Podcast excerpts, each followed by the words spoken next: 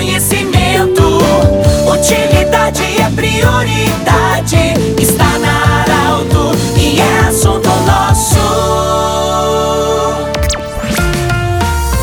Muito boa tarde, ouvintes Arauto. Nós estamos iniciando o assunto nosso desta quarta-feira, sempre para Unimed, Vale do Taquari, Vale do Rio Pardo. Cindy Lojas, o Cindy Lojas lembra, compre no comércio local, valorize a economia do seu município. E também Centro Regional de Otorrinolaringologia, com sua sede anexo Hospital de Monte Alverne. Siga no Instagram, Centro Regional de Otorrinolaringologia. Nós estamos acolhendo hoje a fonoaudióloga Melissa Camargo, porque no dia 16 de abril, foi no último sábado, celebramos o Dia Mundial da Voz. Mas a gente fez questão de chamar você, doutora Melissa, porque nesse outono, noites mais frias, manhã mais fria, sol mais quente à tarde, mudança de temperatura, muita gente com problemas de voz. Boa tarde, bem-vinda. É, temos alguma técnica para cuidar da nossa voz? Porque parece inevitável de que em algum momento a gente fica rouco. Boa tarde, bem-vindo. Boa tarde, Pedro. Boa tarde, ouvintes. Obrigada novamente pelo convite para estar celebrando o Dia Mundial da Voz. Realmente, a gente está num período que uh, mudanças de temperatura no ambiente podem afetar a voz. E não só na temperatura do ambiente, como dos alimentos também a voz pode variar e a gente fica muito suscetível. Essa questão, a gente está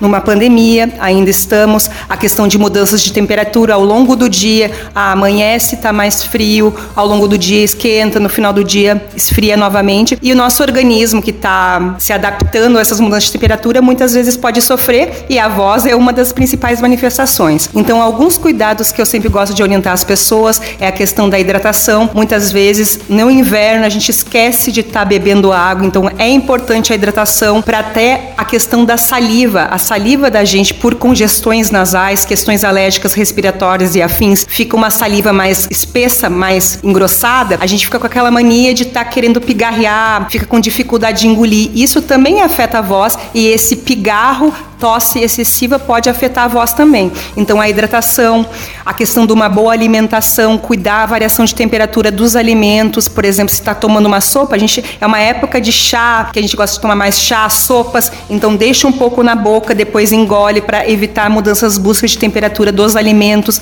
A mesma coisa com gelados, a importância de fortalecer a imunidade. Tem certos alimentos que a gente sabe que fortalece a imunidade, vitamina C, laranja, essa questão de cítricos é bem importante, mas algumas pessoas também pode afetar um pouco a voz. Então a questão de estar tá sempre cuidando do problema digestivos também, deixar um pouco na boca, cuidar o excesso, se está num quadro de resfriado, evitar falar em excesso. Isso são alguns cuidados importantes. Doutora Melissa, a, essa variante da do Covid agora, ela teve muito problema de garganta. A voz pode identificar também e dar ser o sinal de que alguma coisa não está bem conosco. Ótima pergunta, Pedro. Tanto essa última, a nova variante que é a Delta, como essa Omicron, um dos principais efeitos foi afetar a voz. Cada variante tem suas particularidades, mas essas particularmente afetaram bastante a voz e pode ser um sinal de alerta para um possível, né, a questão do Covid, tu tá com Covid. E essa questão mesmo de mudanças de temperatura do ambiente Gente, é uma época que a gente sabe, então quem tem fator alérgico respiratório tá redobrando cuidados. É importante fortalecer a imunidade, uma boa alimentação e hidratação. Boas noites de sono também, Pedro, que é importante. Essa questão toda que vai fortalecendo a imunidade da gente para saúde no geral. Doutora, quando a gente fala da emoção, nós podemos perceber muitas vezes na voz que a pessoa tá triste, tá alegre, é, tá mais leve, enfim. A voz identifica muita coisa no nosso corpo. Sim, eu digo que a voz é o espelho da alma. Esse ano, o tema da campanha de voz é Sua Voz Importa sua voz como instrumento de empoderamento social. A questão de a identidade na voz. Essa voz me representa. Então tem essa questão de a gente sabe se uma pessoa está feliz, se está triste, se está zangada, pela voz, sabe se uma pessoa é jovem, uma pessoa é idosa pela voz, o sexo também. Hoje em dia a questão de origem da pessoa, ah, ela veio lá do exterior, veio de é aqui do interior do Rio Grande do Sul. A gente sabe, a voz é nossa identidade, não existem vozes iguais. Ela é a nossa marca registrada. Ou seja, respeitar. Respeitar as diferenças e a diversidade, dar voz a todos. A sua voz importa, a voz de todos importa. O cuidado com, como eu falei antes, com a emoção, porque muitas coisas podem muitas vezes a gente atrapalhar a voz por excessos. É, o, que tipo de excessos nós temos que evitar para ter a boa voz? Cuidados gerais com a voz. Então, nós estamos ainda em alguns momentos vindo de uma questão de uso de máscara. Então, muitas pessoas se queixaram com a máscara, não conseguiam entender as pessoas. Então, isso, tanto com máscara como sem máscara, trabalhar a articulação da fala, abrir bem a boca para estar tá falando, cada um com as suas possibilidades.